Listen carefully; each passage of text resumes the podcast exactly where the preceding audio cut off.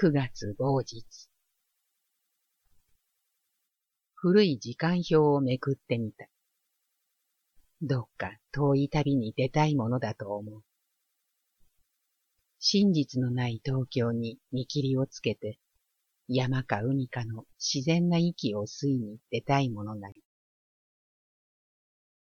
私が青い時間表の地図から拾った土地は、日本海に面した直江津という小さい商工だった。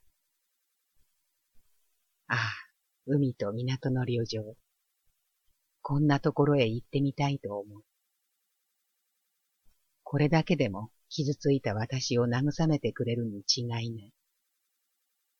だけど、今時、慰めなんて言葉は必要じゃない。死んでは困る私。生きていても困る私。尺婦にでも何でもなって、お母さんたちが幸福になるような金が欲しいのだ。生実家頑丈な血の多い体が、いろんな野心を起こします。本当に金が欲しいのだ。富士山。暴風雨。停車場の待合所の白い紙に、今富士山は大荒れだと書いてある。ふん。あんなものなんか、荒れたって構いはしない。風呂敷ずつに一つの私が、上野から新越線に乗ると、朝の窓の風景はいつの間にか、ぼうぼうとした秋の景色だった。あたりはすっかり秋になっている。窓を区切ってゆくトウモロコシの葉は骨のようにすがれてしまっていた。人生はすべて修風万里。信じられないものばかりが濁流のように氾濫している。爪の赤ほどにも値しない私が、今汽車に乗ってあてもなく裏ぶれた旅をしている。私は妙に旅臭を感じると、まぶたが熱く膨らがってきた。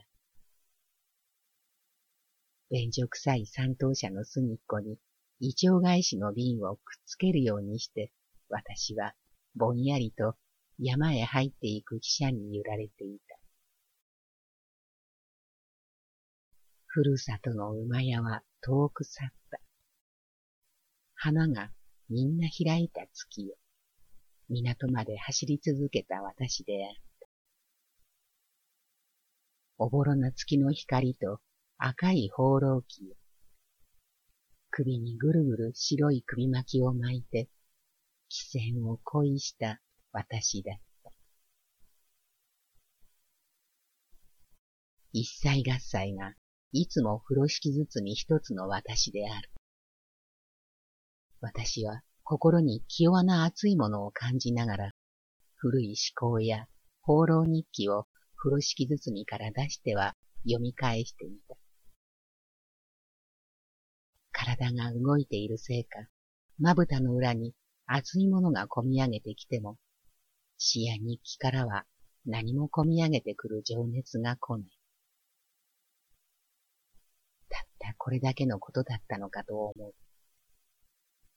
馬鹿らしいことばかりを書きつぶして溺れている私です。汽車が高崎に着くと、私の周囲の空席に旅回りの芸人風な男女が4人で席を取った。私はぼんやり彼らを見ていた。彼らは私とあまり大差のないみすぼらしい姿である。上の網棚には、木綿の島の風呂敷でくるんだ古ぼけた三味線とすすけたバスケットが一つ、彼たちのさらされた生活を物語っていた。姉子はこっちに腰掛けたら、同勢四人の中のたった一人の女である姉子と呼ばれた彼女は、潰したような丸投げに疲れた浴衣である。もう三十二三にはなっているのだろう。着崩れた着物の下から何かあだめいた匂いがして、やつれた可愛い竹雄と言っても見たい女だった。その女と並んで、私の向こう横に腰掛けた連れの男は、額がとても白い。根縮みの着物に手ぬぐいのように細いくたびれた帯をくるくる巻いて、干渉に爪をよく噛んでいた。ああ、とてもひでえ目にあったぜ。目玉のぐりぐりした小さい方が、一渡り周囲を見回して、大きい方につぶやくと、汽車は逆戻りしながら、横川の駅に近くなった。この芸人たちは、寄せ芸人の一行らしいのだ。向こうの男と女は時々思い出したようにボソボソ話し合っていた。あれ？なんだね。ほら、気味が悪いで。突然東京な声が起こると、田舎者らしい子供連れのおかみさんが網棚の上を見上げた。おかみさんの目を追うと、芸人たちの持ち物である網棚のバスケットから黒ずんだ赤い血のようなものがぼとぼと滴りこぼれていた。血じゃねえかね。旅の方、お前さんのバスケットじゃねえかね。背中合わせの芸人の男女に田舎女の亭主らしいのが大きい声で怒鳴ると、ぼんやりと果てもなく窓を見ていた男と女は、あたふたと恐れ入りながらバスケットを下ろして蓋を開けている。ここにもこれだけの生活がある。私は頬の上に何か血の気の去るのを感じる思いだった。そのバスケットの中には、縁の欠けた茶碗や、朱の剥げた鏡や、おしろいや、串や、ソース瓶が雑然と入れてあった。ソースの線が抜けたんですわ。女はそう独り言を言いながら、自分の白い手の甲にミミズのように流れているソースの雫を舐めた。そのわびしげなバスケット物語が、戸屋に着いたこの人たちの幾日かの生活を物語っている。女の人はバスケットを棚へ上げると、あとはまた汽車のゴーゴーたる音である。私の前の弟子らしい男たちは眠ったような顔をしていた。ああ、ほら、つまらねえ。東京へ帰って、イノさんの座にでも入りてえや。いつまでこうしてたって寒くなるんだしな。弟子たちのこの話が耳に入ったのか、根縮みの男はきらりと目をそらすと、おい、たっちゃん、横川へ着いたら電報一つ頼んだぜ、と言った。四人ともしらけている。夫婦でもなさそうな二人の者の言いぶりに、私はこの男と女が妙に胸に残っていた。夜、直江津の駅に着いた。土間の上に古びたまま立っているような港の駅なり。火の突き染めた駅の前の広場には、水色に塗った板作りの西洋建ての旅館がある。その旅館の横を切って、軒の出っ張ったすすけた町が見えている。嵐模様の収々とした潮風が強く吹いていて、あんなに憧れてきた私の港の夢は、こっぱみじんに叩き壊されてしまった。こんなところも各自の生活で忙しそうだ。仕方がないので、私は駅の前の旅館へ引き返す。ガラス戸に、イカ屋と書いてあった。九月某日。開花の廊下では、想像しく小学生の修学旅行の群れが騒いでいた。洗面所で顔を洗っていると、おら、イワシをもう一遍食べてえな。山国の小学生の男の子たちが魚の話を珍しげに話していた。私は二円の宿代を払って外へ散歩に出てみた。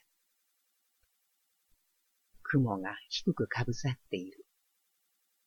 街を行く人たちは家々の深い日差しの下を歩いている。芝居小屋の前を過ぎると、長い木橋があった。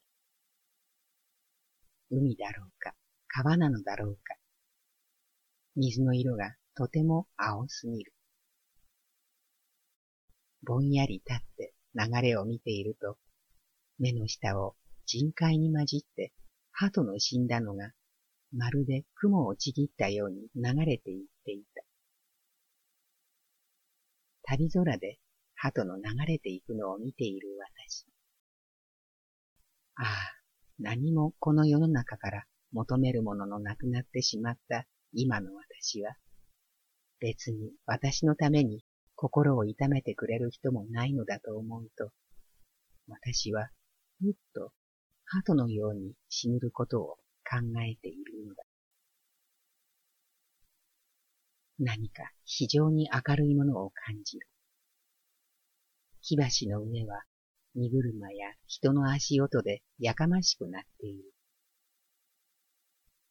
静かに流れていく鳩の死んだのを見ていると、幸福だとか不幸だとか、もうあんなになってしまえば、空の空だ。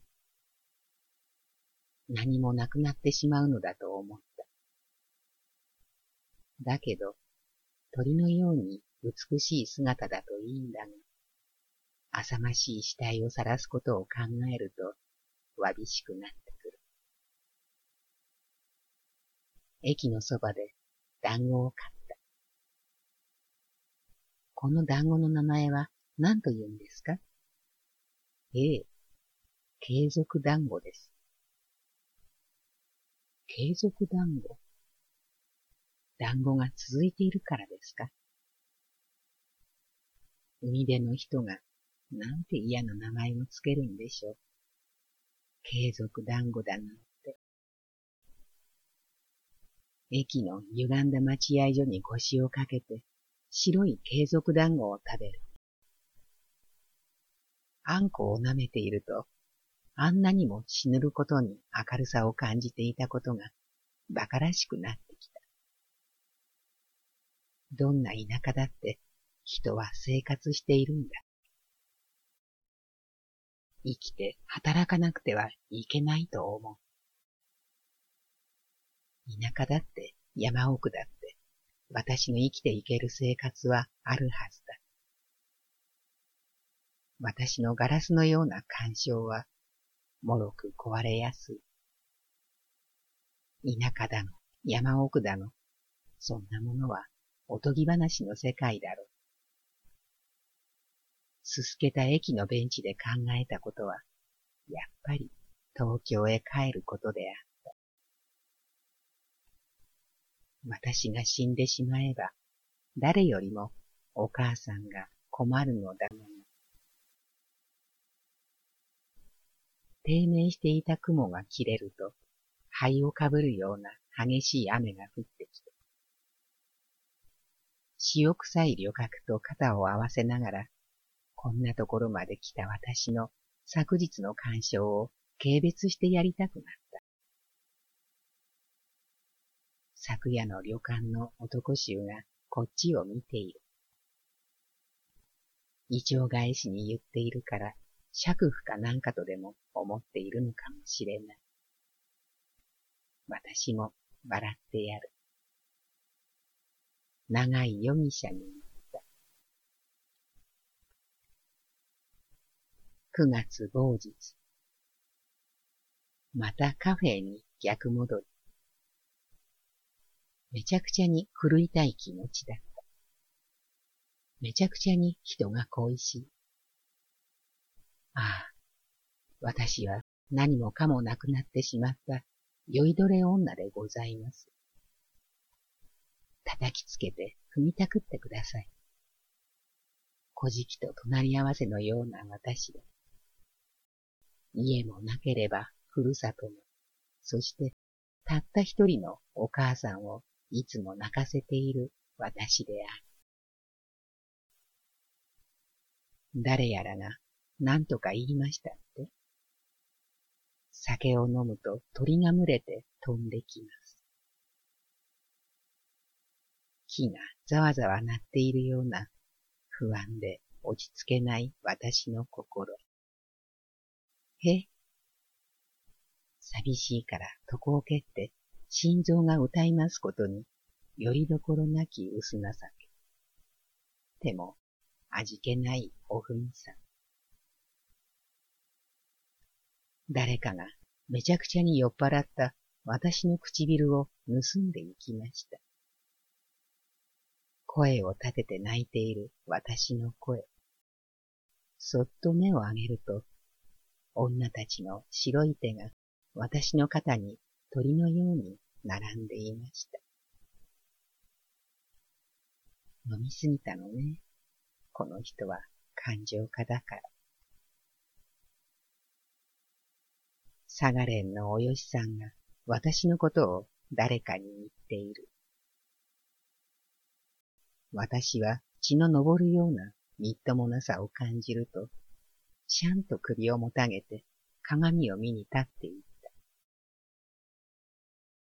私の顔が二重に映っている鏡の底に、私を睨んでいる男の大きい目。私は旅から生きて帰ったことが嬉しくなっている。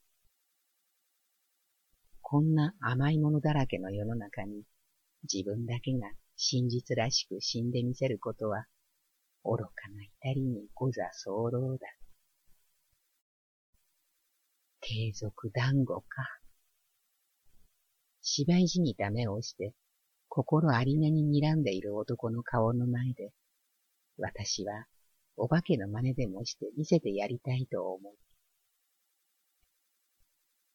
どんな真実そうな顔をしていたって、酒場の男の干渉は生ビールより儚いのですからね。私がたくさん酒を飲んだって帳場では喜んでいる。うじ虫め。酔っ払ったからお先に寝させてもらいます。ふみこは強し。10月某日。秋風が吹く頃になりました。私はアイーダを歌っています。ねえ、ユミちゃん、私はどうも赤ん坊ができたらしいのよ。嫌になっちまうわ。黙って本を読んでいる私へ、みっちゃんが小さい声でこんなことを言う。誰もいないサロンの壁にバラの黄色い花がよく匂っていた。いくつきぐらいなの？さあ、三月ぐらいだと思うけど、どうしたのよ？今私んとこ子供なんかできると困るのよ。二人は黙ってしまった。おでんを食べに行った女たちがぞろぞろ帰ってくる。私の嫌な男がまたやってくる。得てして芝居もどきな格好で女を何とかしようというものにろくなのはいない。こんなお上品な男の前では大口を開けて何かむしゃむしゃ食べているに限ります。私はゆで卵をテーブルの角で割りながら、およしさんと食べる。おゆみさん、いらっしゃいよ。酔いどれ女の芸当がまた見たいんですか。私は表に出て行くと、街を吹く秋の風を力いっぱい吸った。エプロンを外して私もこの人混みの中に入ってみたいと思った。露店が雨のように並んでいる。ちょっとお尋ねしますが、お宅は女給さんいらないでしょうか？昔のスカートのようにいっぱい膨らんだ信玄袋を持った大きい女が人混みから押されて私の前に出てきた。さあ、今四人もいるのですけれど、まだいると思いますよ。聞いてあげましょうか。待っていらっしゃい。ドアを押すと、あの男は酔いが回ったのか、およしさんの肩を叩いて言っていた。僕はどうも気が弱くてね。ごもっとも様でございますよ。連れてきてごらんというおかみさんの言葉で、台所から回って、私は信玄袋の女を招くと、急に女は泣き出していた。私は田舎から出てきたばかりで、初めてなんですが、今晩行くところがないから、どうしても使ってください。一生懸命働きます、と言っている。うすら冷たい風にメリンスの一重がよれよれになって寒そうだった。どうせこんなカフェなんて女でありさえすればいいのだもの。この女だって信玄袋を取れば鏡を見つめ出すにわかっている。おかみさん、とても店には女が足りないんですから、置いてあげてくださいよ。上州生まれで眉のように太った彼女は、急な裏ばしごから信玄袋を担いで二階の女給部屋に上がっていった。おかげさまでありがとうございます。暗がりにうずくまっている女の首が太く白く見えた。あなた、いくつ？十八です。まあ、若い。女が着物を脱いで不器用な手つきで支度をしているのをそばでじっと見ていると、私は何かしら目頭が熱くなってきた。ああ、暗がりってどうしてこんなにいいものなのだろう。誇りのいっぱいしている暗い明かりの下で、唇を毒々しくルージュで塗った女たちが精一杯な歌を歌っている。おお、神様、嫌なことです。ゆみちゃん、あの人がいらっしゃってよ。いつまでもこの暗がりで寝転がっていたいのに、よしちゃんが何か頬張りながら二階へ上がってきた。新しく来た女の人にエプロンを貸してやる。妙にガサガサ荒れた手をしていた。私、一度書体を持ったことがありましたよね。これから一生懸命働きますから、よろしくお願いいたします。ここにいる人たちは、みんな同じことをしてきた人たちなんだから、みんな同じようにしていりゃいいのよ。馬船が15銭ね。それから、店のものは壊さないようになさい。3倍ぐらいには取られてしまうのよ。それから、この部屋で、おかみさんも旦那も、女給もコックも、一緒に寝るんだから。その荷物は棚へでもあげておきなさい。まあ、こんな狭いところに寝るのですか？ええ、そうなのよ。階下へ降りると、例の男がよろよろ歩いてきて、私に言った。どっか高級日に遊びに行きませんか？高級日？ほ ほほほほほ。私とどっかへ行くととても金がかかりますよ。そうして私は帯を叩いて言ってやった。私、赤ん坊がいるから当分ダメなんですよ。